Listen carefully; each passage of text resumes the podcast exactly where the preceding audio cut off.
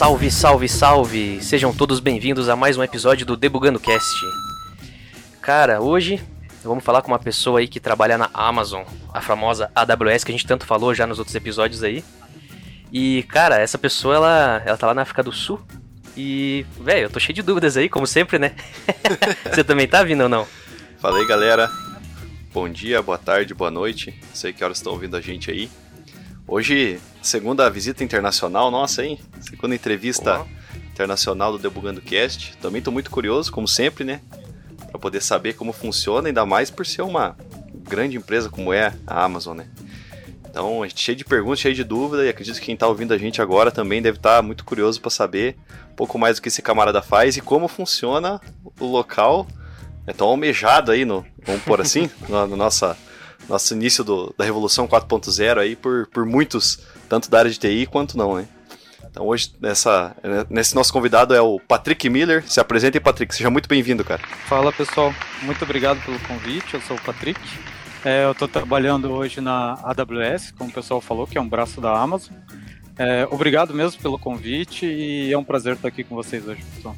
Pô, a gente que agradece a tua presença aí e vamos começar essa bagaça aí. Vamos debugar. Bora.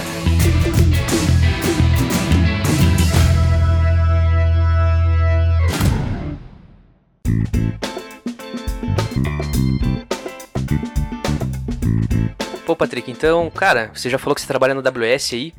Mas é, vamos voltar um pouco antes. Vamos entender, cara, é, como é que você entrou nesse mundo da TI aí? É, você morava aqui no Brasil, você morava aqui em Curitiba, como é que começou essa história, velho? Então, cara, é, eu vou começar a contar minha história, minha carreira, mas eu vou começar bem lá de trás, tá? Porque eu acho que é importante dar uma visibilidade pro pessoal que, assim, pô, o cara trabalha na AWS, gênio, o cara trabalha na Google, na Netflix, deve ser super foda. Mas, mas, cara, na, na realidade não é bem assim, tá? Eu acho que se você segue um certo guia, que é que vou, a gente vai explicar durante a, a conversa, é, facilita muito o teu caminho e ajuda você é, ir para fora do país ou entrar nessa FENG que o pessoal fala, né? Que FENG é Facebook, Amazon, Netflix, Google. É, vou dar algumas dicas pro pessoal que está querendo ir para esse caminho. E vamos começar então, né? É, então, como eu Bora. falei, meu nome é Patrick, né? É, eu tenho 37 anos. É, hoje eu estou na Amazon, estou trabalhando aqui na África do Sul. Estou aqui há três anos. E, e, eu vou começar falando bem de antigamente, lá de 99. O meu primeiro emprego foi em 1999, quando eu tinha 15 anos eu trabalhava com meu pai, ele tinha um aviário, e esse foi meu primeiro emprego. Eu não tinha salário, claro, trabalhava com meu pai, uhum. e o aviário faliu. E depois, com uns 16 anos, eu comecei a trabalhar no antigo Paraty. Eu era pacoteiro no Paraty. Ganhava Paraty 139 é... reais no Paraty. Aquele das bolachas lá? É aquele. Não, o Paraty era o não. mercado que foi comprado pelo Pão de Açúcar. Ah, o ah, louco, velho. Porra muito antigamente, cara. É, ele tinha ali na Avenida Iguaçu, sabe? Aí quando o Pão de Açúcar comprou, ele abriu o da Kennedy, abriu um lá no, no Champanhar também. Eu trabalhava no do Champanhar. Então, com 16 anos, eu trabalhava no Paraty. Ganhava 139 reais na época. Pra você ter ideia. Caramba, velho. Aí eu trabalhei no Paraty por dois anos, então eu trabalhei 16 ou 17. Aí eu reprovei a, a quinta série, né? É, com 16. Um tanto foi porque eu trabalhava, mas também eu era meio vagal na época, né? Então, é. Aí, com 16 anos, é, eu estava trabalhando no Paraty, com 17 eu continuei no Paraty. Aí, com 18 anos, eu comecei a faculdade. A, é, que curso A faculdade minha, lá? eu fiz, eu fiz Uniandrade, né? E na época, a Uniandrade tinha só dois cursos. Eles tinham ciência da computação e bacharelado. Aí eu preferi ir para ciência, sem conhecimento nenhum, quase. É, mas me dei muito bem, agradeço a Deus por, por ter me ajudado nessa decisão. E a faculdade, eu lembro que eu pagava, tipo, 500 reais por mês, alguma coisa assim, na época. Isso era em 2002. E quem pagava na, a minha faculdade, na verdade, era minha tia. Ela pagou os meus dois primeiros anos de faculdade. É, eu tinha dinheiro, assim, cara, só pra passagem mesmo, sabe? Só o básico então, ali mesmo, só pra então, conseguir chegar a estudar ali. Ia pra faculdade? É, exatamente. Para pensar, o cara era pacoteiro do mercado, aí fazia faculdade, mano. É, é, é até um tanto quanto. É difícil de ver algo assim hoje em dia, sabe? E daí, em 2003, foi meu primeiro estágio, que foi na prefeitura de Curitiba. É, esse estágio eu trabalhava só com planilha de Excel, ficava copiando planilha Excel de um lado para o outro. Então, assim, foi a primeira vez que eu trabalhei com TI mesmo. Você conseguiu esse estágio é... graças à faculdade, tipo, porque estava cursando ali, daí se candidatou e foi para lá. Exatamente. Aí eu passei na entrevista, já tinha feito algumas outras entrevistas, não tinha passado, e passei nessa da prefeitura. Mas eu gostava, né? Mexia bastante em computador, era meio micreiro, já formatava tal. Aí, em 2020, mais ou menos, é, eu fui para uma outra empresa, que era a Z Soluções. Hoje, essa empresa, quem comprou foi a Bematec. Eles Caraca, fazem software para cabeleireiro. Eu programava em Delphi nessa empresa. Também era estagiário. Aí eu fui contratado. Você ainda cursava faculdade quando você foi contratado ou você já tinha terminado? Isso, eu já tava no segundo ano da faculdade. Ah, beleza. Aí eu já ganhava 500 reais, cara. Nossa, o primeiro salário de 500 reais quando caiu na conta, eu, meu Deus, eu tô rico. mas não era bem assim, né? Eu, muito moleque, assim, me iludi, né?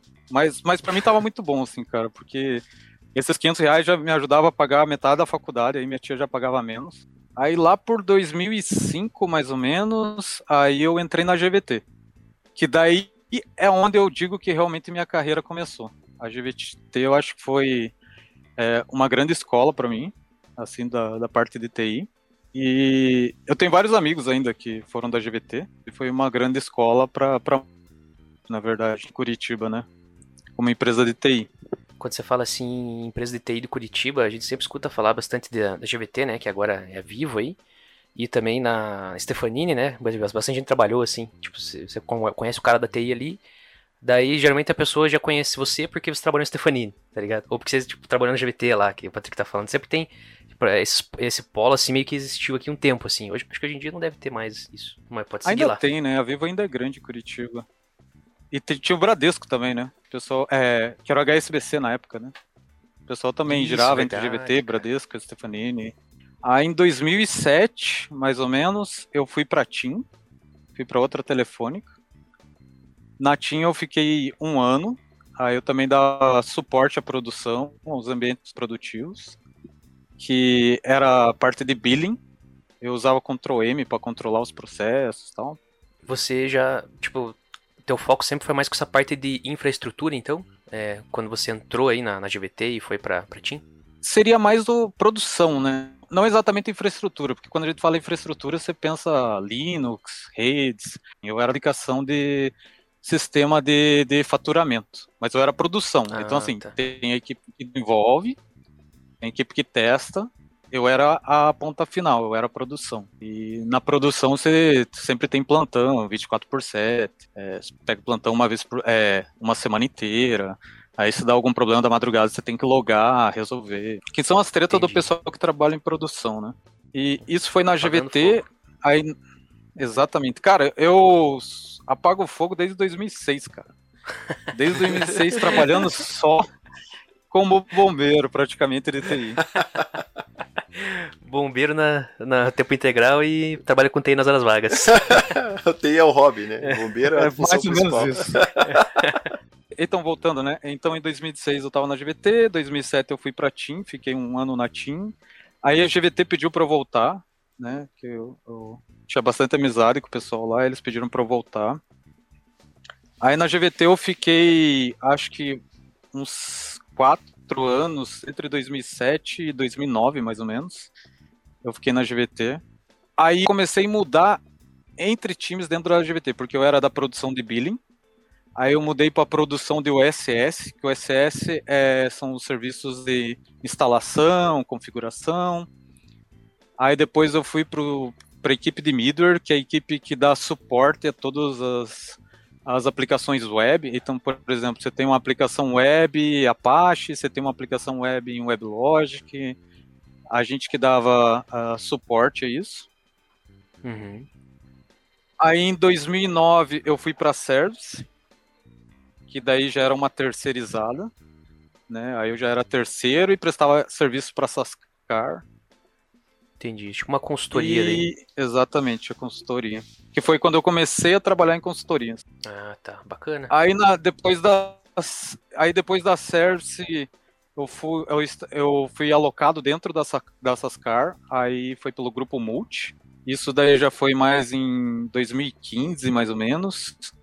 Aí eu já tava com 31 anos, já tava casado já. Vivido, experiente. E. Ah, sim. Aí já tava. Já tinha bastante bagagem já, né, cara? Já tinha resolvido muito problema, apagado muito incêndio já. E em 2017 aí veio a oportunidade da, da, da AWS, que foi quando eles me contataram a primeira vez. Eu tinha um amigo em... que trabalhava dentro da AWS. Foi em 2017? Acho que foi 2017, 2018, hum. alguma coisa assim. Pô, show de bola. É, daí eles entraram em contato com você, então. É, como é que foi essa parte aí? Eu tinha um amigo que trabalhava na AWS, que era o Ivan. Ele era DBA. Ele foi indicado por uma outra pessoa, que foi o Vitor. E o Vitor foi indicado por outra pessoa, que daí eu já não sei quem é, porque daí já. já... Caraca. A rede já se expande é... demais daí. Exatamente, mas o pessoal vem muito para cá por indicação para entrar na, na, AWS. Em todas as grandes, na verdade. Se você pegar Google, é, Facebook, Amazon, geralmente é indicação. Pô, e o Ivan me indicou, e quando ele me indicou, aí a. Que foi uma. A, acho que foi a, a maior experiência em TI da minha vida, assim, foi realmente é, quando eu, eu recebi essa ligação da AWS, eles querendo é, fazer uma entrevista comigo. A oportunidade que tinha aberta era para trabalhar com Big Data. Eu tinha pouco conhecimento de Big Data na época. Já conhecia Hadoop, já tinha estudado, já tinha estudado Spark. E daí eu fiz a entrevista, foram duas entrevistas por telefone, uma cada semana. Aí eu passei e... nas duas entrevistas. Tudo isso foi em inglês já? Como é que foi? Já, já foi tudo em inglês. Caraca, você já tinha inglês afiadaço ali então. Cara, eu vou te falar que não. O meu inglês sempre foi técnico, até hoje, na verdade. Aqui na África do Sul, a, a língua oficial é inglês, né? Então a gente fala inglês todo dia. Mas o meu inglês é muito técnico, ele não é tão afiado, como você diz, assim, se for por um conteúdo mais, tipo, ah, explica como foi o seu casamento, aí você tem que falar no passado, mudar verbo, aí já, Lascou. é, exatamente. Então, assim, o meu inglês é técnico, é para resolver problema, entendeu? Pego um, um chamado de alguém, eu explico o que é, resolvo, só Manda um técnico. just do it no final ali já era. é, do the needful, que o pessoal muito sabe. Aí eu tive essas duas ligações, foram em inglês, passei nas duas entrevistas. Aí a AWS ofereceu para eu vir para Cape Town e eles pagaram a passagem para mim. Pagaram a passagem, hotel. Eu vim para Cape Town. Aí, cara, foi eu acho que a pior entrevista que eu já fiz na vida, cara. Assim, foi bem pesado. É, eu cheguei, tipo, numa quarta-feira, se eu não me engano, à noite. Aí já tinha um cara no, no aeroporto um, motorista com uma plaquinha lá, Patrick. Primeira vez que eu vi isso na vida. aí o cara me trouxe, me levou até o hotel, tentei conversar com o cara, o inglês não dava muito certo, aí ele explicava as coisas, eu não entendia muito direito. Aí no, cheguei no hotel cansado, né, porque jet lag foi, acho que quase 24 horas de, de viagem, né, de avião. Puta merda. Aí no outro dia de manhã, o celular despertou sete e meia, aí eu levantei, fui lá no hotel, tomei um café da manhã. Oito e pouco, o cara que era para me pegar no hotel, ele não apareceu. Puta. Aí, merda. por sorte, eu tinha esse meu amigo que tava aqui na África do Sul ainda. Eu liguei para ele, Ivan, o cara não apareceu aqui, cadê o cara, tal, não sei o que lá. Aí ele, mano, eu vou te mandar um Uber aí, né? Aí ele pediu um Uber, por sorte já tinha o Uber na época. Aí o Uber me levou até a Amazon, até era perto, dava ter ido a pé, era umas cinco quadras. e. Só que assim, o ruim disso, cara, é que eu cheguei na entrevista muito nervoso. Muito nervoso. Porra, imagino, cara. Aí eu cheguei, daí a menina, a menina falou: Não, a gente tinha adiado a tua entrevista, a gente mandou um e-mail para você. Só, cara, eu tava no hotel, não vi, né, o e-mail dela. Ela falou que era para começar às nove. Aí o cara tinha ido me buscar às nove horas da manhã. Aí ela que me acalmou, assim, porque eu tava muito nervoso. Aí ela me levou nos andares da AWS para conhecer, é, mostrou como que era. É, aí levou eu na mesa do Ivan lá, eu conversei com ele. Aí ela, agora vamos começar a entrevista. Aí ela me levou para uma salinha. Aí eu acho que já era umas 10 e pouco da manhã. Aí eu fiquei nessa salinha esperando. Aí ela, você vai ter cinco entrevistas hoje. São cinco horas Nossa de entrevista. Senhora. Tudo técnica, sim. Tudo técnica. Um... Ixi, pesado. Exatamente. Aí ela falou: a uma hora da tarde você vai almoçar, vai vir alguém aqui, vai te pegar, vai almoçar. durante o almoço vocês vão fazer entrevista também. Você vai ser avaliado durante o almoço. Caralho, e na volta Deus. vocês continuam. Cara, é impressionante assim o que a AWS fez, cara. Eu nunca tinha visto isso e hoje eu entendo por que os caras fazem isso. Que daí já, na hora que a gente falar sobre a AWS, eu explico o porquê. Perfeito. Aí veio a primeira entrevista que foi Linux. O cara chegou na sala assim. Ah, tudo bem, né? Falando inglês e tal, como é que você tá? Eu tô bem. É, então vamos fazer entrevista, vai ser Linux, deu, beleza, tranquilo. Dele, qual é a versão de Linux que você usa no teu computador? Deu, eu não uso Linux. Dele, como você não usa Linux? O que você tá fazendo aqui? Deu, porra, cara, como assim, né? No Brasil a gente usa Windows. Tipo, eu uso Linux no servidor, não na minha máquina. Dele, não, mas se fosse para instalar um servidor, qual que você gostaria? Deu, ah, se for público, CentOS. Dele, ah, beleza. Aí ele começou a fazer um monte de pergunta, falou, ah, como que você vê CPU, como que você vê memória, como que você vê disco, como que você vê inode, como que você... Cara, aí a gente foi fundo no Linux, sabe? Aí essa entrevista, apesar do começo ser, ter sido difícil, pela pergunta do cara, como você não usa Linux, ali me deixou bem, assim, nervoso. Aí a próxima, aí terminei a entrevista com ele, mas fui bem, né? Consegui responder tudo que ele perguntou. Aí a próxima entrevista foi network. Aí o cara entrou na sala e ele, no início ele sempre faz umas perguntas assim para quebrar o gelo, sabe? Tipo, ah, como é que você tá? De onde você veio? Tá? Oh, legal, Brasil, tá. Aí o cara, beleza, agora desenha uma arquitetura aí é, de alta disponibilidade de um sistema web. Deu caralho, maluco. Nossa. Aí ele, é, tá o quadro aí, tá aqui uma caneta, pode começar. Deu, nossa, deu, que tipo de sistema web? Dele, não, coloca uma página aí com front-end e banco de dados. Deu, nossa, três camadas, deu, beleza. Aí começa, ah, você tem DNS, aí você tem um load balance, aí você tem uma aplicação web, aí você vai ter um outro load balance, aí você tem uma aplicação back-end, aí você tem um banco de dados. Tá, aí se você quiser replicar para outro data center, aí Aí o cara começa a fazer muita pergunta, assim.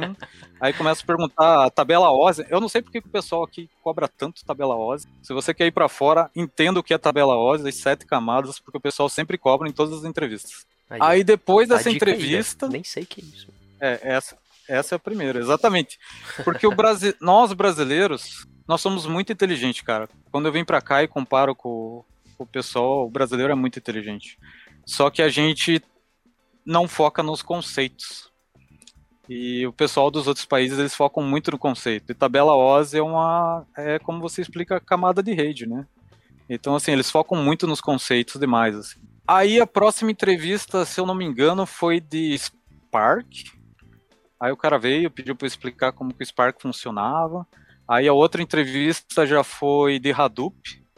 Aí a última entrevista foi com o gerente, da, que era o, o gerente da vaga, né? Que, ele, que a vaga ela, era para ele. Aí essa entrevista já foi mais tranquila, porque é uma entrevista mais sobre comportamento. Aí eu fiz aí cinco entrevistas.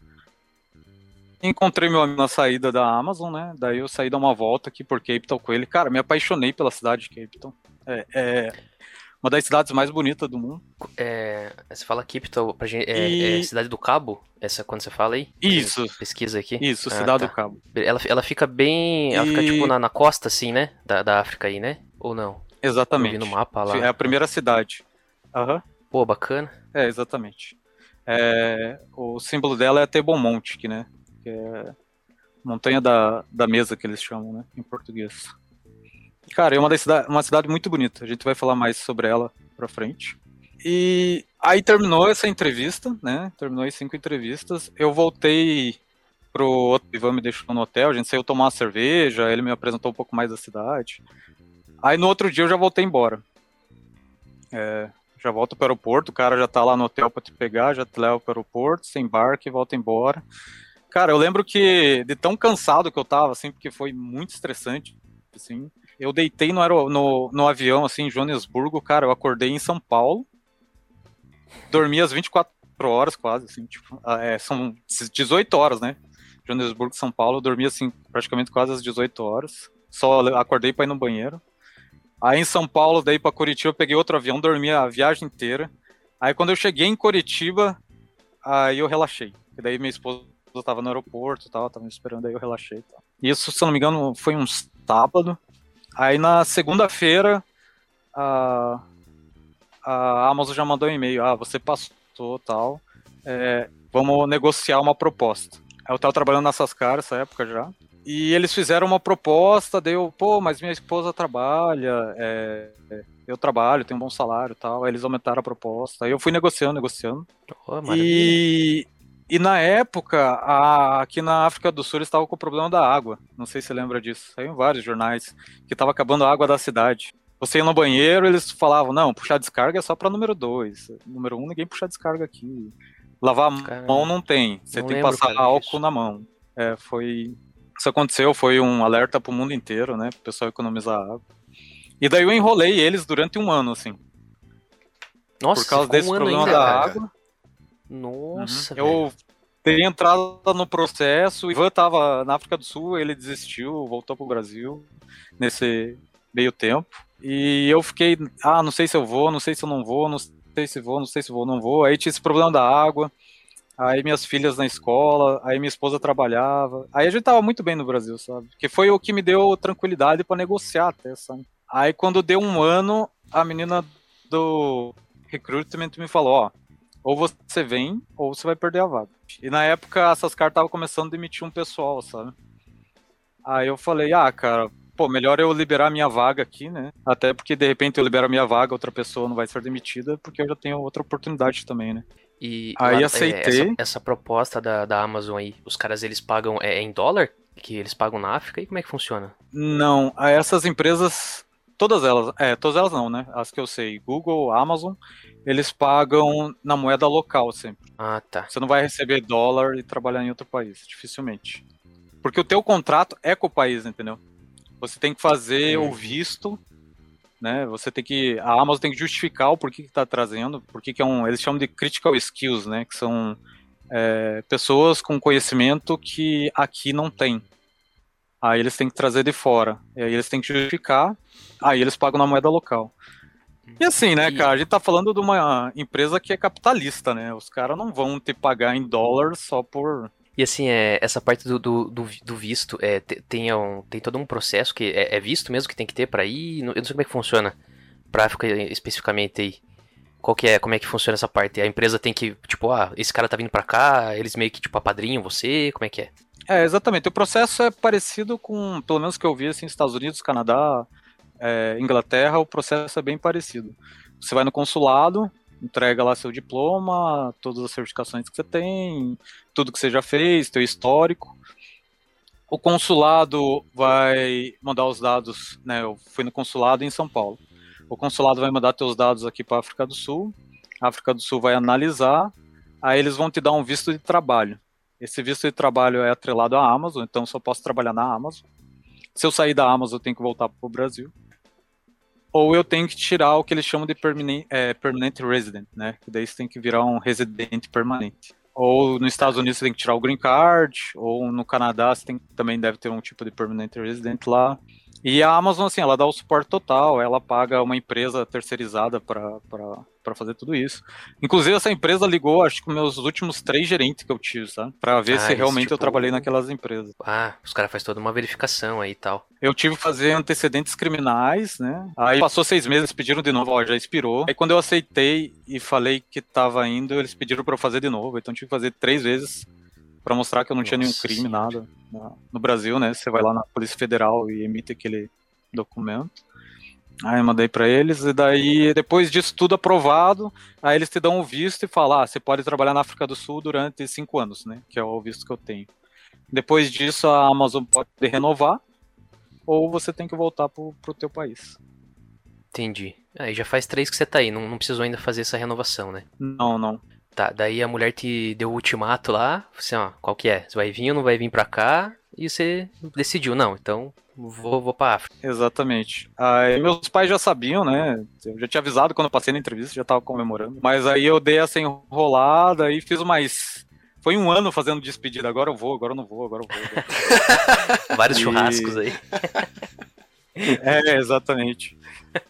Aí no final, quando ele decidiu mesmo, aí foi aquela choradeira tal, família. Porque a gente morava muito perto da minha mãe, né? Morava na mesma casa, na verdade. É, daí você, tipo, você já foi com a tua família de uma vez? Vocês foram todo mundo junto? Ou você foi primeiro, ficou um tempo e depois é, a tua família foi? No caso, tua, tua mulher teus filhos, né? A gente decidiu vir todo mundo junto. Já que era pra, pra fazer, vamos, vir, vamos todo mundo junto. Aí o que acontece? A minha esposa é uma pessoa super extrovertida, assim. Até balanceia o casal, assim, porque eu não sou tão extrovertido. Mas ela é demais, assim, ela faz amizade e combina churrasco com pessoa que ela conheceu na padaria, sabe? é... Eita. Aí, aí isso ajudou demais, porque aí ela começou a procurar no Facebook grupos de pessoas que trabalhavam, de pessoas brasileiras na África do Sul. E daí ela começou a postar nesses grupos, aí a esposa de alguém, não vou lembrar quem agora na época, falou, ah, ele tá vindo fazer o que aqui? Dela, ah, ele tá indo trabalhar na Amazon. Dela, ah, meu marido também trabalha na Amazon. Tem o grupo dos PIA aqui do WhatsApp.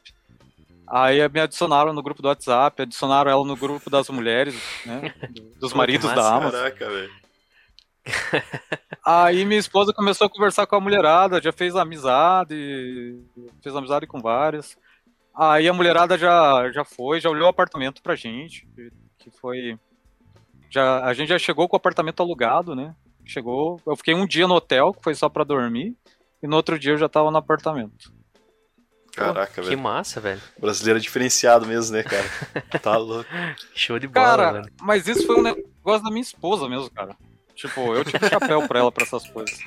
E se fosse pra eu, eu tinha vindo me ferrado uma época procurando apartamento aqui. Teria sido mais difícil, eu acho, sabe? É, que massa, né, cara? E ainda bem que vocês foram todo mundo junto aí, né? Já, já sentiram com a pressão aí, como é que funcionaria. Bacana essa. E já, pô, ficou só um dia no hotel e já tava caindo pra dentro da casa já no dia seguinte ali. Exatamente. E aqui é. Eu não sei, pelo menos eu não vi isso no Brasil, né? Eu não precisei alugar apartamentos no Brasil. Mas aqui, muito apartamento já é todo mobiliado. Já vem com cama, TV, geladeira, máquina de lavar. Já vem tudo pronto. Puta, que massa. Aí você Prontinho aluga. morar mesmo. Exatamente. Tipo um Airbnb, assim, sabe? Vem com louça. Pô, claro, você estragou qualquer coisa, você tem que pagar no final, né? Você entra, ó, eles fazem um checklist, ó, seu apartamento tem isso, isso, isso, isso. Aí quando você sai, eles fazem o checklist de novo. Ah, você estragou isso, vai ter que pagar. Você estragou isso, tem que pagar. Estragou. E daí, cara, é, como é que foi essa adaptação aí, tipo, da, de vocês mesmo morando em outro país aí? É, que daí, tipo, envolve você num trabalho novo, né? Falando inglês, é, tua família aí, escola, criança, né? Como é que funciona essa parte aí? Tá, vamos falar da África do Sul, então. Quando a gente chegou aqui, a gente teve muita sorte, porque, como eu falei, minha esposa já tinha algumas amigas aqui já, né? Que ela já vinha conversando há um bom tempo. Aí no segundo dia que a gente chegou do apartamento, primeiro dia a gente ficou no hotel, segundo dia a gente descansou já no apartamento. No terceiro dia já tinha visita lá em casa, que era esse pessoal, sabe? Aí as meninas, não, a gente leva no mercado, a gente leva vocês para conhecer tudo, já leva vocês em restaurante. E eu tava com o cartão de crédito, não, não tinha conta aberta em banco aqui ainda, sabe? Aí ia passando todo, uhum. tudo que a gente precisava comprar e ia pagando o cartão de crédito. Eu lembro que tem o Rodrigo Medeiros, que hoje ele tá no Canadá, ele também trabalha pela Amazon. Ele pagou várias contas para mim aqui. Que daí pagava em Hunt, sabe? Ele falava, não, lá na frente você me paga, lá na frente você me paga. Aí ele ia pagando em Hunt, aí quando eu recebi meu salário em Hunt, aí eu devolvi o dinheiro para ele. Então, assim, eu tive muita sorte. Foi muito diferenciado, assim, do que eu vejo do, do pessoal que vem, às vezes na sorte. É, tem um casal de curitibanos que chegou agora no início do ano. A gente fez a mesma coisa com eles. A gente foi lá, olhou o apartamento, ajudou eles a chegarem, fez todo a mesma coisa que fizeram com a gente, a gente fez com eles. Bacana. Tem o Ricardo que chegou também agora há pouco tempo, a gente também ajudou eles bastante. Então, assim, mas a pessoa tem que entrar no Facebook e descobrir as pessoas, os brasileiros que estão aqui e entrar em contato com eles. Então, assim, fica com a dica também. Se você vai mudar para outro país, conversa com o pessoal que está lá. Porque o pessoal que está lá vai te ajudar. Entendeu? Ainda mais sendo brasileiro. Entendi, é, bacana. É, o pessoal tem essa tem essa visão que não, brasileiro morando em outro país, tem que fugir desses caras, não sei o que. Não é bem assim, cara. É, eu vejo assim que eu tenho muita saudade da minha família, da minha mãe, do meu pai, minha avó, dos meus tios, da minha tia. É, as minhas filhas, claro, tem saudade imensa da minha, da, da, da, minha mãe, né? Que é a avó delas. Mas eu uhum. acho que é gratificante, assim, quando você vem para outro país, cara, porque hoje eu vejo as meninas falando inglês, sabe? Porque, assim, para mim foi difícil adaptar, mas eu foquei no trabalho. Para minha esposa, foi mais ou menos difícil, mas assim, ela não é tão apegada aos pais dela, a mãe dela, igual eu sou, né?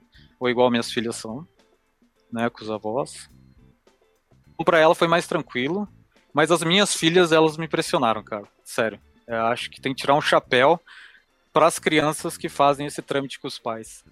Porque geralmente quando a gente vai para outro país, a gente acha, não, as crianças vão sofrer, né? Cara, e elas tiram de letra.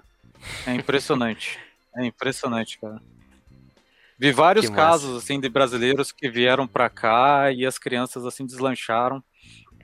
A minha filha quando ela a gente chegou aqui em setembro, né? Aí a gente foi na escola para ela começar no outro ano. Aí a escola falou, é, não, vamos colocar ela já na sala de aula nesse finalzinho de ano para ela se adaptar e para ela pegar um pouco do inglês para falar inglês. Aí na sala tinha uma brasileira também, filha do cara que trabalhava na Amazon. Aí ela ajudou minha filha no início. Só que ela passou de ano, claro, né? Minha filha entrou no ano certo, né? Minha filha entrou, ah. acho que ah. no terceiro ano. E essa menina, ela já estava terminando o terceiro ano. E minha filha iria entrar no terceiro ano. Então, assim, ela entrou no terceiro ano, então ficou como se ela tivesse é, feito só esse acompanhamento de três meses ali, quatro meses, com essa turma. Essa turma passou para frente. No seguinte, daí ela entrou no terceiro ano no início. Mas Cara, é impressionante como eles se adaptam fácil. Pois é, cara. A gente também teve um episódio que a gente falou com um amigo nosso aí que tá trabalhando no Canadá. Ele fala que as crianças é, cara, muito, muito rápido, assim, a adaptação da, da língua, da cultura, assim. Criança é foda, né, cara? A gente às vezes tem que experiência aprender. também, né? E, tipo, isso é uma coisa que. Nossa, é, a gente que é, que é mais velho, eu não tenho filho ainda, né? Mas eu imagino que pô, o pai que tem ali, ele já pensa nisso, né? É, tipo, Futuro, depois, né, depois de passar aquela fase de tipo assim, ah, será que meu filho vai se adaptar, minha filha vai se adaptar, etc. Mas acho que depois que passar disso, só pensa, cara, olha a experiência que tá, que tá tendo. Tipo, com, né, nova ou não, né? Tipo, seja criança pequena ou não, já maiorzinha. Mas, cara, é, é uma experiência absurda, assim, de vivência, né? De você conviver com cultura de outro país, conviver num mundo totalmente diferente daquele que você vinha. E depois, se acontece de você retornar pro, pro seu país de origem, pô, você tem uma bagagem já que outras pessoas da sua idade dificilmente vão ter, né? Pois é, isso é. Ah, tanto por conta da, da, experiência em si, quanto da, da, da, coisa da dificuldade em família, que até é eu queria perguntar pro Patrick, tipo, que, qual que foi de tudo isso, assim, né? De, você apontou todos os pontos positivos ali, né? Tanto para você, para sua esposa, para suas filhas, de, de terem ido todo mundo junto. Mas assim, tipo, qual que foi a coisa mais difícil para vocês, assim, dessa parte? Tipo, ah, foi a adaptação, foi realmente chegar num, num país novo, por mais que tivesse já esse apoio dos brasileiros que já moravam aí. Qual que foi, tipo, a parada mais difícil, assim, para vocês como família, assim, da, dessa coisa de se mudar para ir para outro país totalmente diferente do seu para trabalhar, etc, e viver lá? Então, cara, eu vou te dizer que, assim, Patrick Miller, tá? A, ma a maior dificuldade é a distância da família. Mas isso depende de família para família. Aqui, quando a gente chegou, tem gente do Brasil inteiro aqui, cara. Tem gente do Amazonas, tem gente do Rio Grande do, do Sul, tem gente de São Paulo, tem gente do Rio de Janeiro. E cada um, assim, tem uma experiência diferente. Tem gente que chegou aqui, não se adaptou, odiou o trabalho, odiou o país, achou muito quente e foi embora. Tem gente que chegou aqui, a esposa odiou, separou e foi embora. Tem gente Nossa, que chegou aqui, o filho não se adaptou e foi embora. É, eu, graças a Deus, assim, a maior dificuldade minha é só a distância da família e a comida. Porque, cara, o arroz e feijão todo dia faz falta. Você não dá tanto valor assim quando, quando tá no Brasil, mas quando você tá fora, você dá muito valor pro arroz e feijão ali. De você ir num restaurante é, ir por quilo, ou ir numa churrascaria. Nossa, cara, churrascaria eu sinto falta demais. Gostar de uma é, carne. Daí... Então. Exatamente. Mas daí você faz o churrasco em casa, né? Mas não é a mesma coisa que você ir numa churrascaria. Então, assim, eu acho que alimentação é a maior dificuldade e família. Mas aí é aquilo que eu te falei, depende de pessoa para pessoa, de família para família. Tem gente que chega solteiro, fica muito sozinho, entra em depressão, vai embora. É... E, e, não tô falando só da África do Sul, tô falando que esses são os perrengues das pessoas que vão para outro país. Uhum. Vão para uma outra cultura. Sim. Então, assim, são os perrengues que eu acho que todo mundo passa, mas aí você tem que saber a, a trabalhar essas adversidades e sobressair isso. E eu, graças a Deus, assim, as minhas dificuldades foram comida, família, comida e família, né? A da minha esposa é alimentação também. Para minha esposa, ela aqui não tem leite ninho e ela é viciada em leite ninho. Tem várias coisas que ela gosta que não tem aqui. Para as minhas filhas, a adaptação da língua no início foi difícil que a gente colocou ela na escola, ela não falava inglês, aí as crianças falavam com ela, não entendia. Mas assim, cara, para pra pensar, você hoje, quando você vai numa escola de inglês, você vai e estuda uma hora. Você marca duas vezes por semana, você estuda duas vezes por semana, duas horas. Se você fizer um pouquinho mais intensivo, você vai talvez duas vezes por semana, duas horas cada dia, você faz quatro horas né, de inglês. Ou se você vai fazer um intensivo mesmo, né? Você faz das 6 às 10, 4 horas por dia de semana, 20 horas né? na, na semana. Cara, a minha filha, ela entrava de manhã na escola, 7 e meia, ela saía às 4 da tarde. Coloca isso Caraca. num ano. Bota um intensivo tem, nisso, hein? Não tem inglês. como não aprender o inglês. Exatamente, cara. A criança na escola é obrigada a interagir com o professor.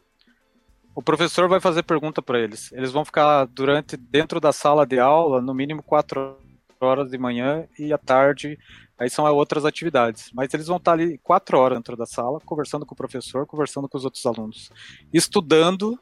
Por exemplo, ah, você está falando matemática, mas está falando matemática em inglês. Você está falando de geografia, mas está falando de geografia em inglês. Então, para eles é um intensivo imenso, assim. Já é diferente para mim, que vim de trabalho. Porque acontece, no trabalho, eu converso com o pessoal de manhã, chega lá, bom dia, cumprimento o pessoal, sento na minha mesa e vou trabalhar. Vou responder meus e-mails. Então, assim, a quantidade de palavras que eu uso durante o dia é, deve ser o quê? 20% do que minha filha tem que falar no dia a dia da escola, entende? Aí minha esposa, por exemplo, que não conversa com pessoas estrangeiras, para ela aprender é muito mais difícil, porque a interação dela já não é tanta, porque ela fica mais em casa, né? Hum, entendi. É, não tem essa não tem essa, esse contato direto, né? Muito frequente com falando inglês aí e tal, daí não, realmente não, não desenvolve, né, é cara? É convivência, né? Convivência, cara. Convivência do, do da, da, rotina é. dela é bem diferente do resto da família. Daí, não primeiro que não ouve muito, né? E aí quando precisa falar também não, não é muita coisa, acredito eu, né? Deve falar o que precisa é, pro dia a dia exatamente. ali, né? E aí, a longo prazo, isso é bem. influencia muito daí na, no aprendizado.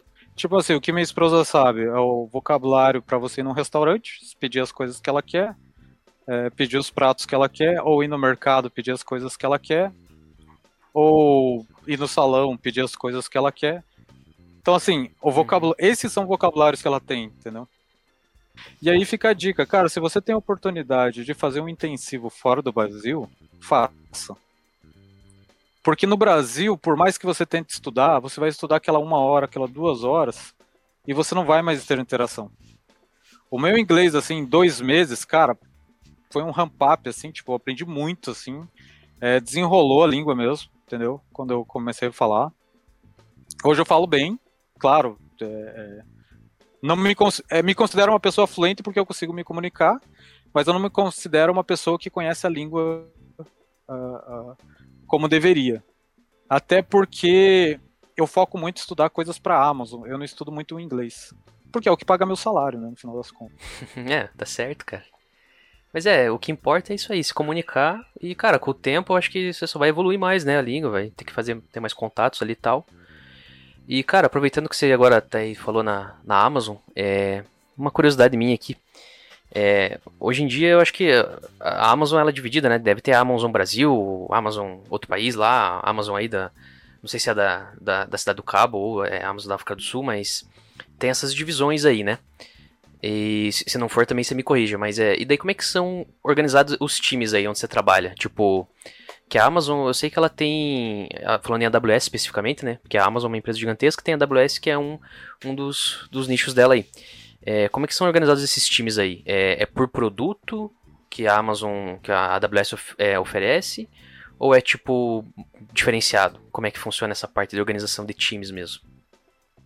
Então, assim, a Amazon, ela, como você falou, é uma empresa gigantesca. A Amazon tem várias empresas embaixo do, da, da, do guarda-chuva dela.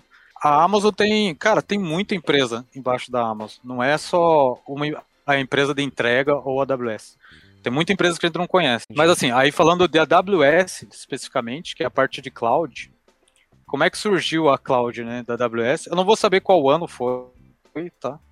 Mas o que aconteceu? A, a Amazon ela era tão grande na época em entregas nos Estados Unidos, e eles tinham os servidores deles, que um funcionário da Amazon chegou, ó, acho melhor a gente mudar isso aqui. Ele fez um paper, mandou pro Jeff Bezos falou, ó, eu acho que isso aqui tem que mudar.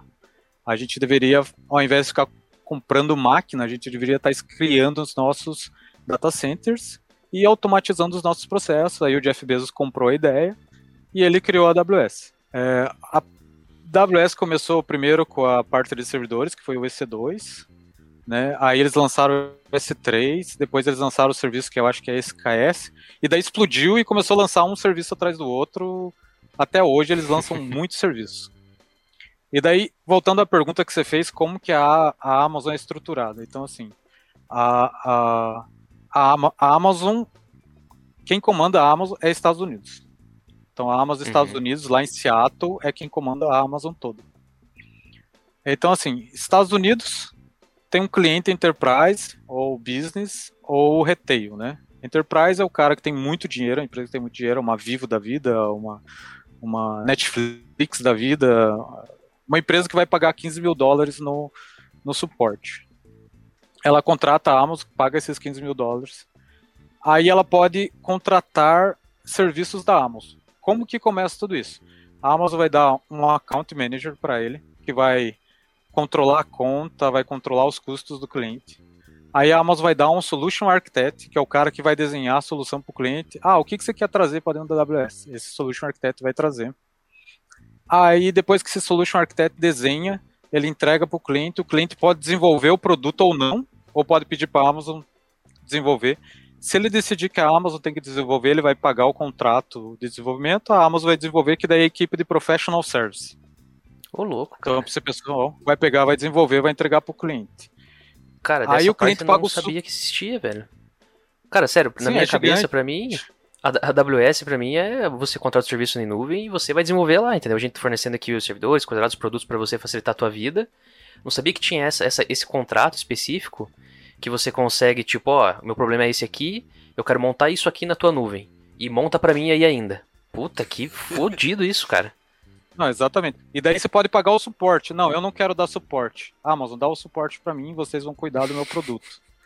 Ou ele Nossa. terceiriza o suporte só, né? Ele tem a equipe dele de desenvolvimento, a equipe de, de suporte dele interno.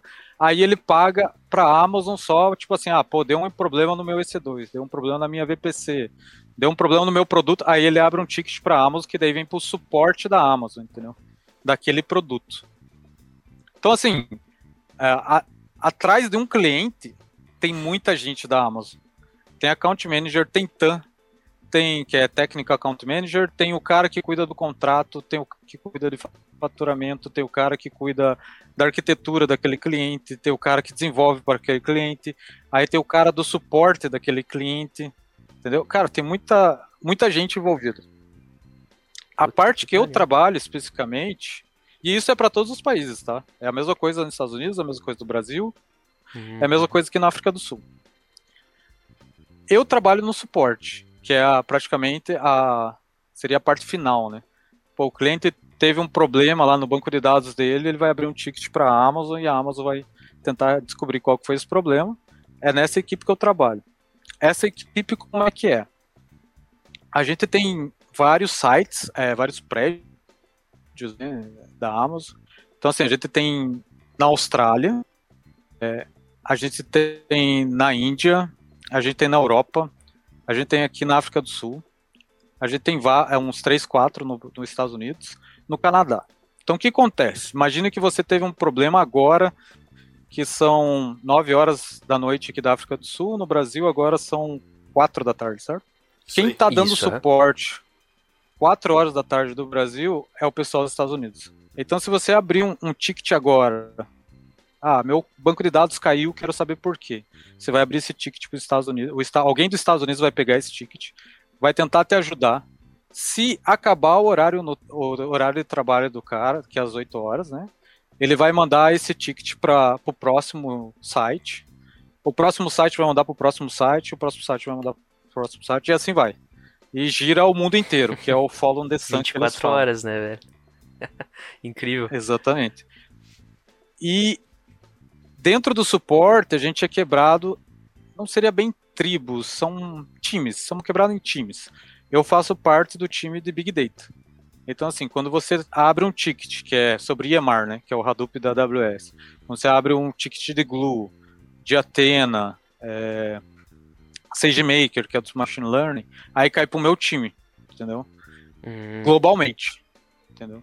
Aí quando eu, logo de manhã, quando eu começo a trabalhar, 8 horas da manhã, eu chego lá, eu vou available, né? Digo, ah, agora eu estou apto a receber um ticket. Aí eu vou receber um ticket, vou trabalhar nesse ticket, vou tentar ajudar o meu cliente a resolver o problema dele ou tirar a dúvida dele. A partir que resolveu esse problema, a gente fecha o ticket, eu pego o próximo ticket. E aqui a gente tem a meta. O que, que é essa meta? É, cada, dependendo do teu level, se você é júnior, sênior ou mais sênior, seria um, não sei o que seria um sênior sênior, mas um especialista. Você tem uma meta específica. É, não, não é bem um especialista ainda. Que aqui eles falam de levels. Então, assim, você começa como level 4, que é o Anteno, aí você tem o level 5, aí você tem o level 6, é, que são os normais. Level 7 daí já é um cargo mais diretor, level 8 já é mais que diretor, até você chegar no Jeff Bezos, que é um level, level 12. Essa aqui é a arquitetura da AWS, né? Da AWS. Uhum. É, porque cada, cada braço da Amazon trabalha de uma forma, a maioria delas usa o mesmo esquema de levels, mas cada, cada empresa tem a sua organização, tem a sua cultura, é, trabalha de formas diferentes, né? Pô, então assim, é, a tua função aí, cara, é você resolver problema da galera que está usando a AWS. Então você manja aí de todos os produtos Big Data da Amazon, recebe um ticket aí e ajuda o cara, seja numa dúvida ou tipo, ó, é, meu, Atena aqui não tá, demo, tá, não tá respondendo, não tá funcionando, coisas assim, né? É isso então que, que é a tua função aí, cada vez se aprofundar mais nesses produtos para conseguir sanar essas dúvidas da galera e, e atender esses problemas. Exatamente. E o que acontece? É, quando você está trabalhando num produto, na verdade você não atende um produto só, você atende vários, né? Tipo, eu atendo os que eu mais atendo, assim, porque são os produtos que clientes mais abrem tickets para de Big Data. É EMR, né? Que é Elastic Map Redux. É Glue, que é o Spark dentro da AWS, que é serverless, e o Athena. Esses são os três serviços que eu mais atendo.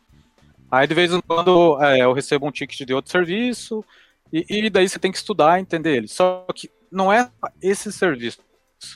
E quando o cara cria um EMR, quando o cara cria um job no Glue, tem muita coisa lá. O cara tá usando uma VPC, que é a network do cara. O cara tá usando um security, que é como se fosse o firewall dele.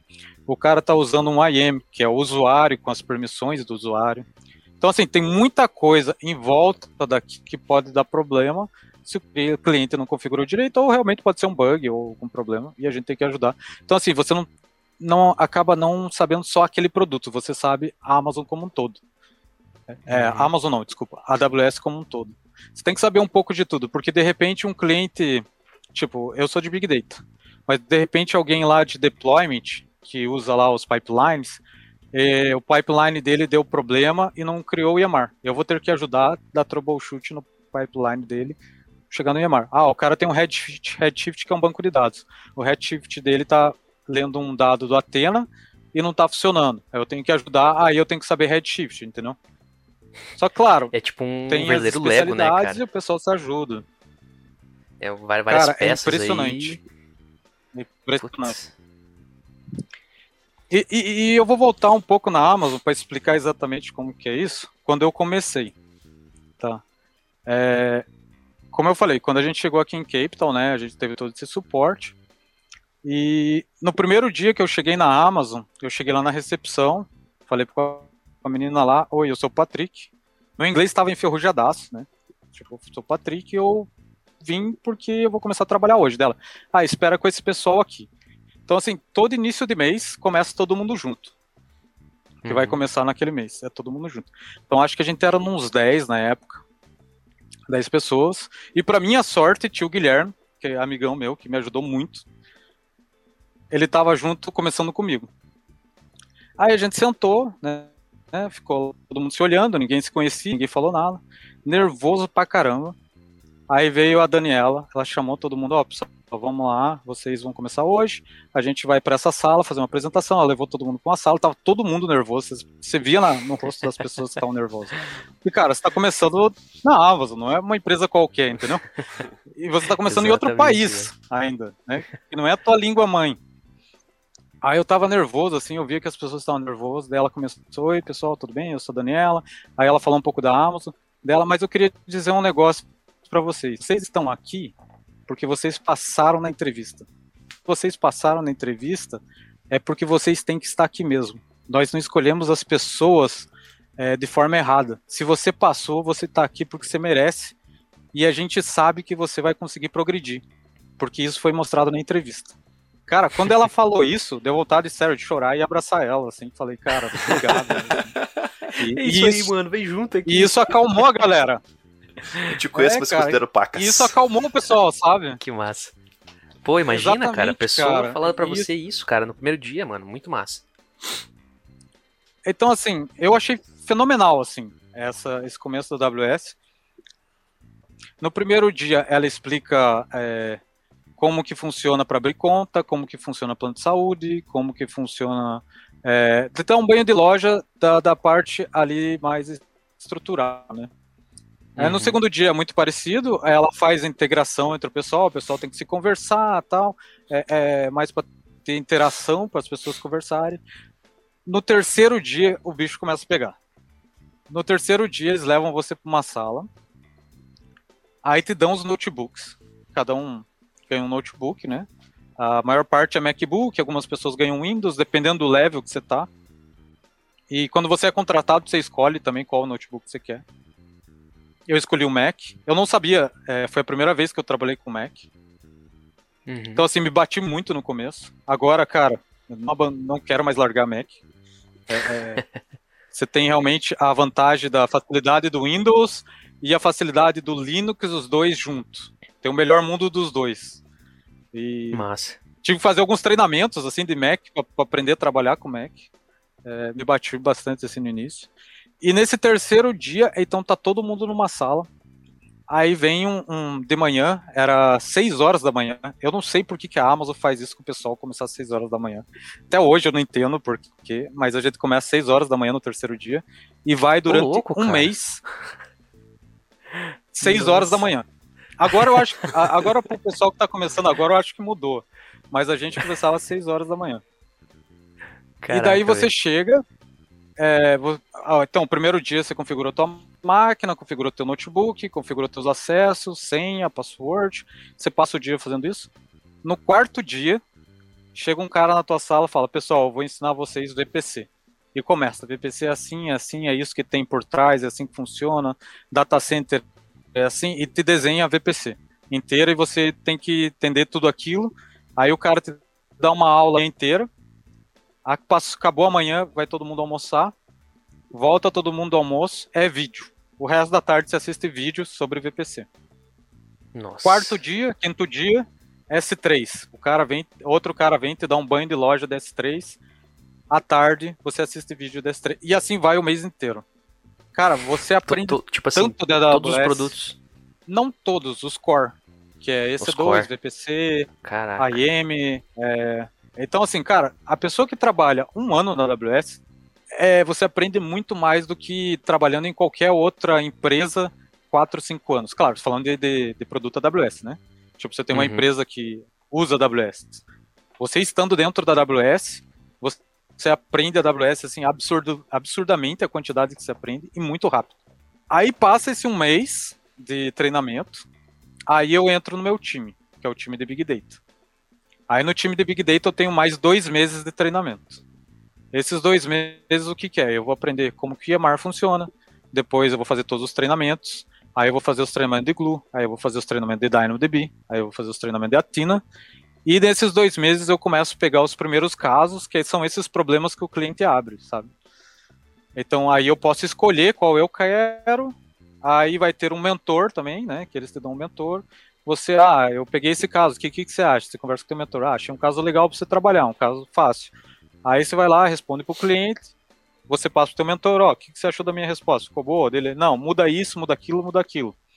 Hum. Ou você não entendeu o problema do cliente, replica o problema do cara. E daí você, até você conseguir escrever uma correspondência decente, aí você manda para o cliente. Aí o cliente pode voltar ou não, né? Com mais perguntas ou não. Aí passa esses dois meses, aí você entra no profile para valer. Aí não tem mais tipo... desculpa. Aí você tem que ir online e o que vir para você tem que resolver. Cara, você passa por todo um processo de preparação, né? Tipo, você já passou por uma entrevista, já foi contratado, mas ainda aqui, ó, senta aqui que agora você vai entender tudo que a gente precisa para você estar tá apto a trabalhar, né? É, cara, dois meses de treinamento, cara. Hoje em dia você que empresa que faz isso, cara? Você, você entrou ali, no outro dia já quer. Cara, tem um bug aqui pra você resolver, vem aqui ver esse negócio aqui, já resolve pra nós aqui. Cara, eu acho que é muito. É, é, eu não sei, né? Opinião vendo, vendo essa parada que o Patrick tá falando, né? E juntando um pouco com o que a Daniela lá, que ele, que ele disse, né? Que falou no, no primeiro dia de todo mundo lá. Me dá muito a, a impressão, assim, de que toda essa parada que é feita é para dar uma confiança muito grande pro cara que tá entrando na empresa. Pra ele saber, bom, se eu não souber resolver esse, né, que nem o Patrick falou, pô, se caiu, ele está online, o que viesse tem que matar no peito. Só que você entendendo como que funciona todo o ecossistema do, da empresa, né, todo, tudo, você aprende tudo, pô, como Nossa. que funciona tudo. Se você não souber resolver, você vai saber para quem perguntar, tá ligado? Você não vai ficar naquela cutucando o cara do teu lado assim, ô, oh, como que eu faço? Com quem que eu falo para resolver isso aqui? Eu não tô, tô, tá foda aqui, não sei. Não, tipo, os caras já, já, assim, vamos colocar entre aspas, né? Perdem um tempo dando uma instrução pro cara de, no total aí dá o quê? Três, três meses no total, Patrick? Acho que isso aí, né? É um, isso, um no primeiro lá aprendendo tudo, mais dois depois na, na sua, na sua né? função lá. Porra, três meses pro cara, pra ele realmente se dedicar. E tem um outro bagulho assim que, isso aí já é mais comportamental, né? Vamos por assim. Que, pô, eu acho que não tem uma pessoa que não inicie num trabalho novo e não fique, tipo, muito tenso ou muito atento a tudo no começo. Pode ser que depois, pelo perfil, às vezes, de cada um, a pessoa vai mais levando, digamos, em banho-maria tudo. Mas no começo, cara, qualquer pessoa que vai começar alguma coisa nova, ela tá muito ligada. E se você for ver, é uma estratégia boa, porque eles dão essa enxurrada de informação sobre a empresa e sobre a função do cara justamente no começo, que é onde o cara tá, tipo, pô, ligadão 100%. E aí, né, o Patrick mesmo falou, pô, você aprende ali muito mais em, em 3, 4 meses do que você aprende anos, talvez, trabalhando com a plataforma em uma outra empresa. É bizarro, cara. É muito da hora isso, velho. Essa cultura da empresa aí é animal, velho. Nossa. Aí, ó, outras empresas estão nos ouvindo. Pega o Bizuca Amazon aí, ó. Não é todo mundo que aguenta, tá? Porque, cara, é uma pressão gigantesca no início. Cara, é, não é fácil. Não é fácil. E assim, quando você é contratado para a AWS, você já tem que saber o básico. Você tem que saber muito bem Linux. Você tem que saber muito bem network. Você tem que saber como dar troubleshoot, que eu já sabia, como eu falei, eu já pago incêndio há 15 anos, entendeu? Você tem que saber como dar troubleshoot. É, você tem que saber como dar troubleshoot em aplicação Java, você tem que saber como dar troubleshoot em rede, você tem que saber como dar troubleshoot em Linux, porque eu sou do suporte. Esse é o meu trabalho, entendeu? Dar troubleshoot. Então, assim, eles pegam esse cara que sabe redes, Linux, network, é, que conhece tudo isso e trazem para dentro da AWS e ensinam a AWS. Eles não vão chegar aqui e te ensinar Linux. Eles não vão te chegar e ensinar network. Essa parte você tem que vir de fora. Cara, doideira demais isso, velho. Só aproveitando esse gancho aí que você deu aí, que tipo, cara, eles vão trazer alguém já com conhecimento ali e você não vai aprender Linux ali dentro. Você vai aprender nossos produtos aqui e vem e vamos regaçar, né? E, cara, é, como é que você sentiu, assim, é, como que é essa cultura aí da, da Amazon, assim? Fora todo esse processo inicial, cara, que tem esses treinamentos aí, já achei muito massa. É, fora isso, assim, como que é a cultura aí dentro de trabalho, dia a dia? Como é que é a tua rotina aí? Cara, é, quando você está dentro da AWS, você entende por que, que é essa a maior empresa de cloud do mundo. E por que, que a Amazon é a maior empresa do mundo e por que, que o Jeff Bezos tá competindo com o Elon Musk e agora para ser o cara mais rico do mundo. Cara, o que esse cara fez é impressionante. É, tipo, eu nunca vi em nenhuma empresa que eu trabalhei anteriormente. Tem uma coisa que eles chamam aqui que são os princípios da Amos. O que, que são esses princípios? Se eu não me engano, são 14 princípios. Vai ter lá, ah, você tem que ser customer obsession, você tem que ter obsessão no teu cliente. Você tem que ter iniciativa, você tem que ter frugality, você tem que entregar resultados. Esses são os princípios da Amos. São 14, eu recomendo mesmo o pessoal é, ir atrás desses 14 objetivos.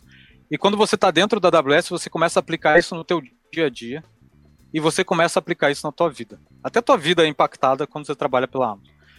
Por que, que eu digo que isso é extremamente importante? Quando você está tá desenvolvendo um produto novo na Amazon, é, o pessoal, por exemplo, tem o Atena lá, né, serviço da Amazon. Os caras não vão desenvolver uma feature nova se eles não verem que os clientes estão precisando. Entendeu? Cara, é uhum. foco no cliente, é foco no que o cara quer. Você não vai inventar uma roda ali, colocar uma coisa só porque você achou que isso vai ser legal. Não, cara. Você tem que fazer o que o cliente quer. E você não liga para concorrente. O cara prega isso. Você não olha o que o concorrente está fazendo. Você olha o que o teu cliente quer. E o teu cliente vai, vai fazer você criar um produto melhor. Aí que nem tem é, a parte de resultados, você tem que entregar resultados. Uma coisa que o meu gerente falou, cara, que eu achei sensacional, assim. É, eu tava mudando de equipe, né? É, aqui dentro da Amazon. E eu tava conversando com ele, né? A gente teve uma reunião. E ele. Eu não lembro no que, que a gente caiu nesse assunto, mas ele falou assim para mim: Patrick, o que interessa na Amazon é resultado, não é trabalho. Não importa o que você fez, o que importa é o resultado. Aí me deu um exemplo assim: imagina que eu vou contratar dois gerentes aqui para África do Sul. Aí eu falo para esses dois gerentes, cara, vocês têm que contratar cada um 50 novos funcionários aqui para África do Sul. Um dos gerentes pega e vai em todas as faculdades da África do Sul, passa um mês viajando, fazendo entrevista nas faculdades e traz 40 pessoas. O outro gerente cria um evento aqui em Cape Town, é, online, e contrata 50 pessoas num dia. Quem que é o melhor? O cara que entregou o resultado. O esforço que você fez não interessa. O que interessa é o resultado. E isso o pessoal que entra aqui às vezes se bate, sabe? que o cara fala, pô, eu trabalhei nesse, com esse cliente, era um trabalho gigantesco, a gente passou meses tal resolvendo, e no final o resultado foi pequeno, não interessa. Entendeu? O que interessa é o uhum. resultado. Então, assim, eles são derivados a impacto, cara. É, é impressionante. E daí tem outros, assim, tipo, é, Customer Obsession. Você está trabalhando, é obsessão no cliente, cara. Você vai trabalhar, é, você está com o cliente numa call, você não vai largar o cliente e ir para almoçar. Customer Obsession, meu. Tem que ajudar o cliente até o fim. É... Learn and be curious, né? Tipo assim, você tem que estudar. Você tem que aprender. A gente não tem que ficar te ensinando tudo. Tem muita documentação da AWS. Cada produto, cara, é 500 páginas de documentação. Vai de você ir lá estudar essas 500 páginas e se virar. Entendeu? Então, assim, essas 14 é, é, que são os LPs, né, que são os princípios da Amazon, cara, derivam a empresa do início ao fim. É impressionante. Eu já vi assim as entrevistas, por exemplo. Hoje eu, hoje eu entrevisto pessoas para vir para a AWS. Quando a gente está conversando com o cara, a gente tem que entender o que o cara faz, a gente tem que entender tecnicamente. Lembra que eu falei aquelas cinco entrevistas que eu falei para você no início? Uhum, Todos esses sim, cinco caras entrevistando, me perguntando de Linux, mas fazendo outras perguntas para saber se eu estudo. Entendeu? Ah, pô, como é que você vê iNode? Como é que você sabe isso? Ah, eu li nesse livro tal. Pô, esse cara estuda. Como que você sabe aquela outra coisa? Ah, eu li naquele livro tal, tal, tal. Pô, esse cara estuda. Entendeu? Ah, Sim. pô, beleza. E, e se um cliente teu ligar e falar que o sistema caiu, o que, que você faz? Aí você fala, não, eu vou com o cara, trabalho com o cara três dias, se for. Cara, você mostrou Customer Obsession nas suas entrevistas. Então, assim, as cinco entrevistas que eu falei para você não são só técnicas. Elas veem o teu comportamento também. Você é analisado é, pelo seu comportamento se você está adequado a trabalhar na Amazon. Se você tem esses LSPs em você. Muito massa, cara. E, pô, é, aproveitando aí, é, que você falou que você tem que estudar, você tem que fazer. Como é que funciona aquela parte lá, cara, de, de palestras que eu vi, assim, que, cara, é, tem vários vídeos que são os próprios funcionários explicando, às vezes, alguma, algum produto, alguma coisa. Você, inclusive, fez um esses tempos atrás que eu lembro que eu vi no LinkedIn, cara. Se não me engano, foi sobre o Atina, não lembro exatamente sobre o que, que foi. É, como é que funciona? Eles convidam vocês ou vocês, tipo, é, tem um negócio para fazer? Ou vou fazer um vídeo falando sobre a Tina? Como é que é? Então, é aquilo que eu te falei, a iniciativa. Ninguém vai te convidar. Você tem que ter a iniciativa, ir lá e fazer. Por que que acontece? É, isso também é outra coisa que me impressionou na AWS, é o processo de promoção. O que acontece? Como eu te falei, eu tenho minha meta, tenho o número de casos que eu tenho que fazer mensalmente, né? Eu tenho que trabalhar, ajudar meus clientes, resolver os problemas do cliente. Resolvi 30 problemas de clientes no mês, eu bati minha meta. Se eu bati o dobro da minha meta, 60 casos, isso não vai me promover. Se eu bati 90, não vai me promover. Por quê? Porque você não pode focar só num objetivo. Você tem que focar em vários objetivos. Então, o que, que eu quero dizer com isso? Eu, Patrick, tenho que fazer entrevista. Por exemplo, no Brasil, quem que faz entrevista? É RH. No máximo você passa com o gerente. Aqui não, na AWS não. Você faz entrevista técnica. Lembra aqueles cinco entrevistas que eu te falei? Eram pessoas que trabalham no suporte da AWS que foram lá me entrevistar. Hoje eu faço as entrevistas também. Entendeu? É, documentação. Pô, eu vi eu vi que precisa, os clientes estão abrindo muito caso porque eles não entendem essa feature aqui. Eu vou lá, crio uma documentação. Eu vou lá, eu crio um vídeo. Eu vou lá, eu crio um treinamento interno ou externo. O que acontece? No final do ano, você junta tudo isso e você escreve o que eles chamam de promodoc. Nesse promodoc tem que ter todas as coisas que você fez. Se você fez uma coisa muito, é ruim. Você tem que ter um pouco de cada coisa para mostrar impacto. É, e outra coisa que eu acho sensacional na AWS é assim: é, certificação. Eu sou meio contra a certificação. Eu entendo porque tem. Uhum. Mas eu não gosto. Patrick Miller não gosta de certificação. Porque qual que é o meu problema com certificação? Você pega, vamos falar, você vai tirar uma certificação de Solution Architect da AWS.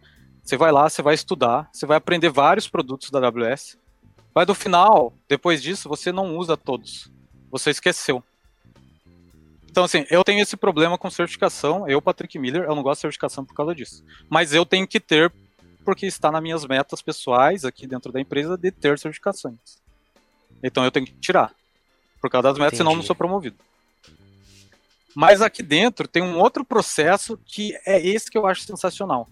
Eu sou SME, que é Subject Matter Expert. O que acontece? O que é o SME? Você é especialista num serviço. Eu sou especialista hoje em Atina e até o final do ano eu quero virar especialista em Google, que é outro serviço. Você, como eu te falei, você atende os casos. Quando tem um problema muito grande, você vai ajudar o seu cliente, você resolveu aquele problema, você tem que dar o deep dive. Deep dive é outro LP da Amazon. Você tem que ir até o fundo, você tem que entender aquele produto até o fundo. Quando você entende esse produto até o fundo, você passa por uma banca que é, são outros SMIs, né? Que o pessoal que já ganhou a certificação de SMI daquele produto, e esse pessoal vai te avaliar. Essa banca dura uma hora, são três pessoas fazendo perguntas daquele produto sobre documentação e coisas internas. Se você passar nessa banca, você ganhou o SMI de Atena. Então, assim, eu sou SMI de Atena. Atena eu uso, eu posso dizer, Atena eu sei. Quando você tira a certificação, você sabe a AWS realmente? Talvez sim, talvez não, entendeu? É, eu tenho esse problema com certificação. Tem algumas outras certificações, acho que no mercado, que valem muito a pena. As uhum. AWS valem muito a pena. Porque assim, hoje o pessoal, hoje a AWS já não contrata mais pessoal é, só com faculdade. Acho que nem o Google, acho que nem o Facebook, eles contratam pessoal sem faculdade. O que, que mostra que você é um diferencial? É a certificação. Aí tem um peso muito grande. Entendeu? Olha aí, ó. A dica aí para quem tá ouvindo, ah. velho. E quer entrar na, nas ah. FENGs. Em uma das FENGs aí, né? E a faculdade. Por que, que eu digo a faculdade? Não é. Mesmo esses caras falando que você não precisa ter faculdade, Elon Musk falando, ah, não precisa mais ter faculdade para entrar. Mas aonde que a faculdade é necessária? Quando você for para outro país. Porque não é a, a. Como é que você vai provar o conhecimento para aquele país? Por exemplo, você está aplicando para os Estados Unidos. Os Estados Unidos vai ver lá, pô, Amazon, por que você está trazendo esse cara para cá? Eu tenho pessoal com esse conhecimento. Eles têm que justificar muito bem o porquê que você está trazendo você. Que nem eu aqui, para África do Sul. Eles falaram, pô, não tem tanta gente com faculdade de ciência da computação aqui na África do Sul. A gente tem que trazer gente de fora. Entendeu? Você, uhum. eu não vejo o pessoal migrando muito de país sem faculdade. Então, assim, Entendi. faculdade é importante, pelo menos o diploma. Não importa se você fez aquela de dois ou quatro anos, tem que ter um diploma e certificação ajuda muito também, porque o RH vai começar a ver você. E, e assim, para finalizar, né, a parte de como entrar numa FENG, que é Facebook, Amazon, Netflix, Google. Você não precisa ser o foda. Como eu falei para vocês, eu reprovei, cara, a quinta série. É, eu comecei lá de baixo. É, eu tenho uma faculdade só. Não sou um cara assim, tipo, pô, o cara é um crânio, o cara é um gênio. Você não precisa ser esse tipo de pessoa para entrar numa dessas empresas. O que, que você precisa? faculdade, certificação e saber como é o processo daquela empresa. Hoje, graças a Deus, a gente tem o, o YouTube. Se você colocar no YouTube como são as entrevistas da Amazon, como são entrevistas do Google, como são entrevistas da Netflix, você vai ver como é todo o processo. Sempre tem gente falando, ensinando como é o processo. E você tem que se preparar para aquelas entrevistas. Entendeu? Porque você assistindo esses vídeos, as pessoas vão te ensinar, ah, na entrevista eles vão te perguntar sobre arquitetura, você tem que saber isso, isso, isso, isso, aquilo. A hora que for no comportamental, vão te perguntar isso, isso, você tem que saber isso, isso, isso, isso, aquilo. Então, assim, hoje tem muito conteúdo na internet ensinando como entrar nas FENG. Se é um teu sonho de entrar numa FENG, cara, é, é só ir no YouTube e coloca lá como ser contratado pelo Amazon, você vai ver milhões de vídeos do pessoal ensinando. E estudar, cara. Cara, estudar, o quanto você tem que estudar para entrar numa empresa dessa também é, é, é bastante coisa. Cara, é, muito, muito foda mesmo. É, a gente tá se encaminhando aqui agora pro, pra parte final do, do episódio. Assim, eu, eu cara, realmente eu, eu fiquei, tipo, eu tô de cara aqui com algumas coisas que você falou, não sabia como, como que era, como que funcionava, como que é realmente estando aí, né? Foi muito massa tudo que você passou aí, você contou, velho, todos os desafios, como é que foi, cara, tá aí na, na essa mudança, né? E trabalhando na Amazon, trabalhando, cara, na, na Amazon, né, cara, na AWS, velho, não é, não é, não é, não é qualquer empresa aí. E, putz, é, realmente, velho, acho que agregou muito o episódio aí. Cara, foi. A gente sempre fala que foi uma aula, né? Isso foi mais que uma aula, valeu por duas. e, Vina, você tem alguma pergunta finaleira aí pro, pro Patrick? Não, eu só queria agradecer ao Patrick aí, porque, cara, é, realmente acho que o, o tanto de informação seja ela, né, tanto para entrada em Feng, né, que foi o que o Patrick falou que no começo ele ia colocar muitos pontos aí que talvez as pessoas nem imaginassem que fosse, que fosse assim, tanto do processo seletivo quanto da própria empresa em si, quanto as dicas, né, porque eles falou uma aula, né, cara? E tem que aproveitar enquanto tá de graça aí, galera. Começar a, a cobrar e o Patrick começar a cobrar de vocês, vocês estão ferrados, cara. É, não, mas é brincadeiras à parte. Eu acredito que todo esse tipo de informação cara, para mim, assim, um mind blow total, assim, não fazia nem ideia, nem ideia mesmo, zero, nada, nada, nada, nada, nada do que o... Toda pergunta que eu fiz ou que você fez aqui, Cauê, hoje, você sempre espera, assim, porra, é um ponto de vista diferente dentro de uma empresa, né, mas, assim, tudo mais ou menos no mesmo ramo. E você vê que é diferente mesmo, cara, que tá aí o porquê que os caras são dos maiores do mundo aí, se não o maior, né? Porque é realmente é, é diferente. É, seja começa lá de baixo da, da parte do processo seletivo, da parte do, do cuidado em selecionar as pessoas, da parada da proatividade, de você fomentar a proatividade dentro do, do, dos, dos seus prestadores de serviço já, das pessoas que já trabalham para você. Isso aí você cria uma cultura absurda, porque a pessoa ficou ali, seja se ela vai ficar ali por muito tempo ou não, é, pessoas que têm esse costume de levar as experiências para a vida ou migrá-las de empresa, pô, você pensa o tanto de profissional, cara, que sai quando, quando sai da AWS, né? Uhum. Que, que não sai com uma visão de negócio, né? Ou de, de gerenciamento de equipe totalmente diferente do, de quando entrou. E isso é sensacional, cara. Isso é absurdo demais, velho. E, porra, só tinha, eu falei, só tinha a agradecer mesmo, cara. Foi, foi uma aula mesmo, Patrick. Porra, parabéns, cara. Pô, show de bola. E assim, é, você quer deixar mais alguma dica final aí é, pro pessoal, fora como entrar numa das FENGs? Uma dica aí ou alguma coisa que você queira deixar para pra galera aí, pode falar, agora é o momento aí, velho. Cara, acho que o inglês é algo importante. Você não precisa ser extremamente fluente, tirar o TOEFL e IELTS para entrar numa empresa dessa. Você tem que saber se comunicar, porque quando você está numa entrevista, é, nessas empresas vão ser técnicas, não vão ser. Ninguém vai te perguntar como foi teu casamento, qual tipo de música você gosta. Ninguém vai te perguntar isso. As entrevistas vão ser técnicas e relacionadas àquilo que eles precisam. Até porque não tem muito tempo, é uma hora cada entrevista. Então, assim, o inglês tem que ser técnico, mas o conhecimento tem que ser, é, é, no mínimo, grande. No mínimo, grande fica meio Show. estranho. Mas você tem que estudar bastante sobre aquilo. Pô, eu quero entrar como dev. Cara, pega aquele site de resolver problema e faz 300 exercícios para você chegar na entrevista e você sair bem. Se você é de troubleshooting, que nem eu que sou de, de, de suporte, estuda como é rede, como que é network, cara, você tem que estudar bastante. Mas assim, vai na internet, procura o que, que eles pedem, que vai te dar um guia do como entrar numa empresa dessa. Aí, ó. Tá a dica aí, galera. Além das várias outras que foram deixadas durante o episódio. E nesse episódio aqui a gente tá começando um, um quadro novo ainda. Ele não tem nome, a gente não sabe que nome que vai dar ainda, Vina. Estamos É. pensando. A gente vai, cada, cada episódio a gente vai mudando até a gente chegar num bacana. É, sei lá. Vamos chamar hoje do que? É bate e rebate. Bate sei e lá. bate, beleza. Funciona assim, Patrick. A gente vai fazer uma pergunta, você dá uma resposta direta. É, ó, perguntei aqui, você já fala, pum, já é resposta na hora. Não tem que ficar se enrolando, é, é rapidão, entendeu? Eu vou fazer, a gente vai, é pra pegar o cara de desprevenido. Calça curta.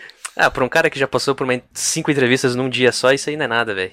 Ou uma entrevista de 5 horas também pode ser, né? É verdade. Tá bem. Bom, eu vou puxar aqui então e vamos ver o que vai sair, velho. Vamos lá. Vamos lá, Patrick. Primeira pergunta. Valendo. Tô zoando. Primeira pergunta. É uma linguagem de programação. Python. Uma empresa de cloud. Ah, Amazon, né? KWS. Aí ficou fácil, hein? Aí facilitou. Vamos lá. Perfil generalista ou especialista? Cara, se depende do level da pessoa. Se você tá começando generalista. Uma inspiração pra você, Patrick. Ah, Jeff Bezos. Caralho, mano. Esse cara é muito foda. Ó, aí. Puxou Aí o saco do chefe, hein? Puxou o saco do chefe aí. Aí, Jeff Bezos. Né? Brincadeira. É, vamos lá. É uma ambição. Cara, é. Acho que assim, é, com certeza, eu já venho num processo assim de. Eu comecei como level 4, level 5, a minha ambição acho que é crescer mais ainda dentro da empresa. E por último aí, pra fechar, um podcast, né? Ah, o debugando, né, mano? aí você falou, hein? Aí esse, esse tem, tinha a resposta certa pra esse. Esse acho que é o único que tem uma resposta certa. Né? Vem dessa. Porra, cara, Patrick, muito massa ter você aí com a gente aí, cara. Desculpa as brincadeiras, as piadinhas aí. Mas tenho certeza que agregou demais, cara. Não vou cansar de repetir isso aqui. Fiquei de cara com tudo que você falou. A Amazon é foda.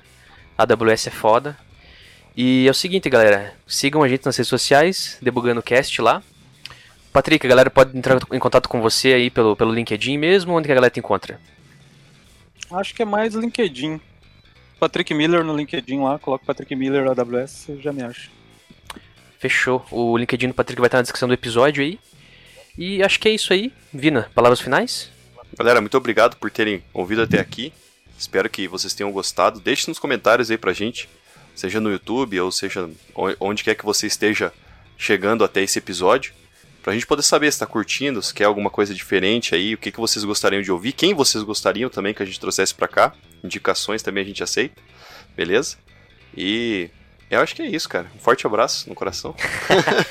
Fechou então, cara. Patrick, muito obrigado pela sua disponibilidade aí, seu tempo, cara. Vina, obrigado novamente aí, grande anfitrião do, do Debugando Cast. Tamo junto. E vamos nessa, galera. Até o próximo episódio e tchau! Falou!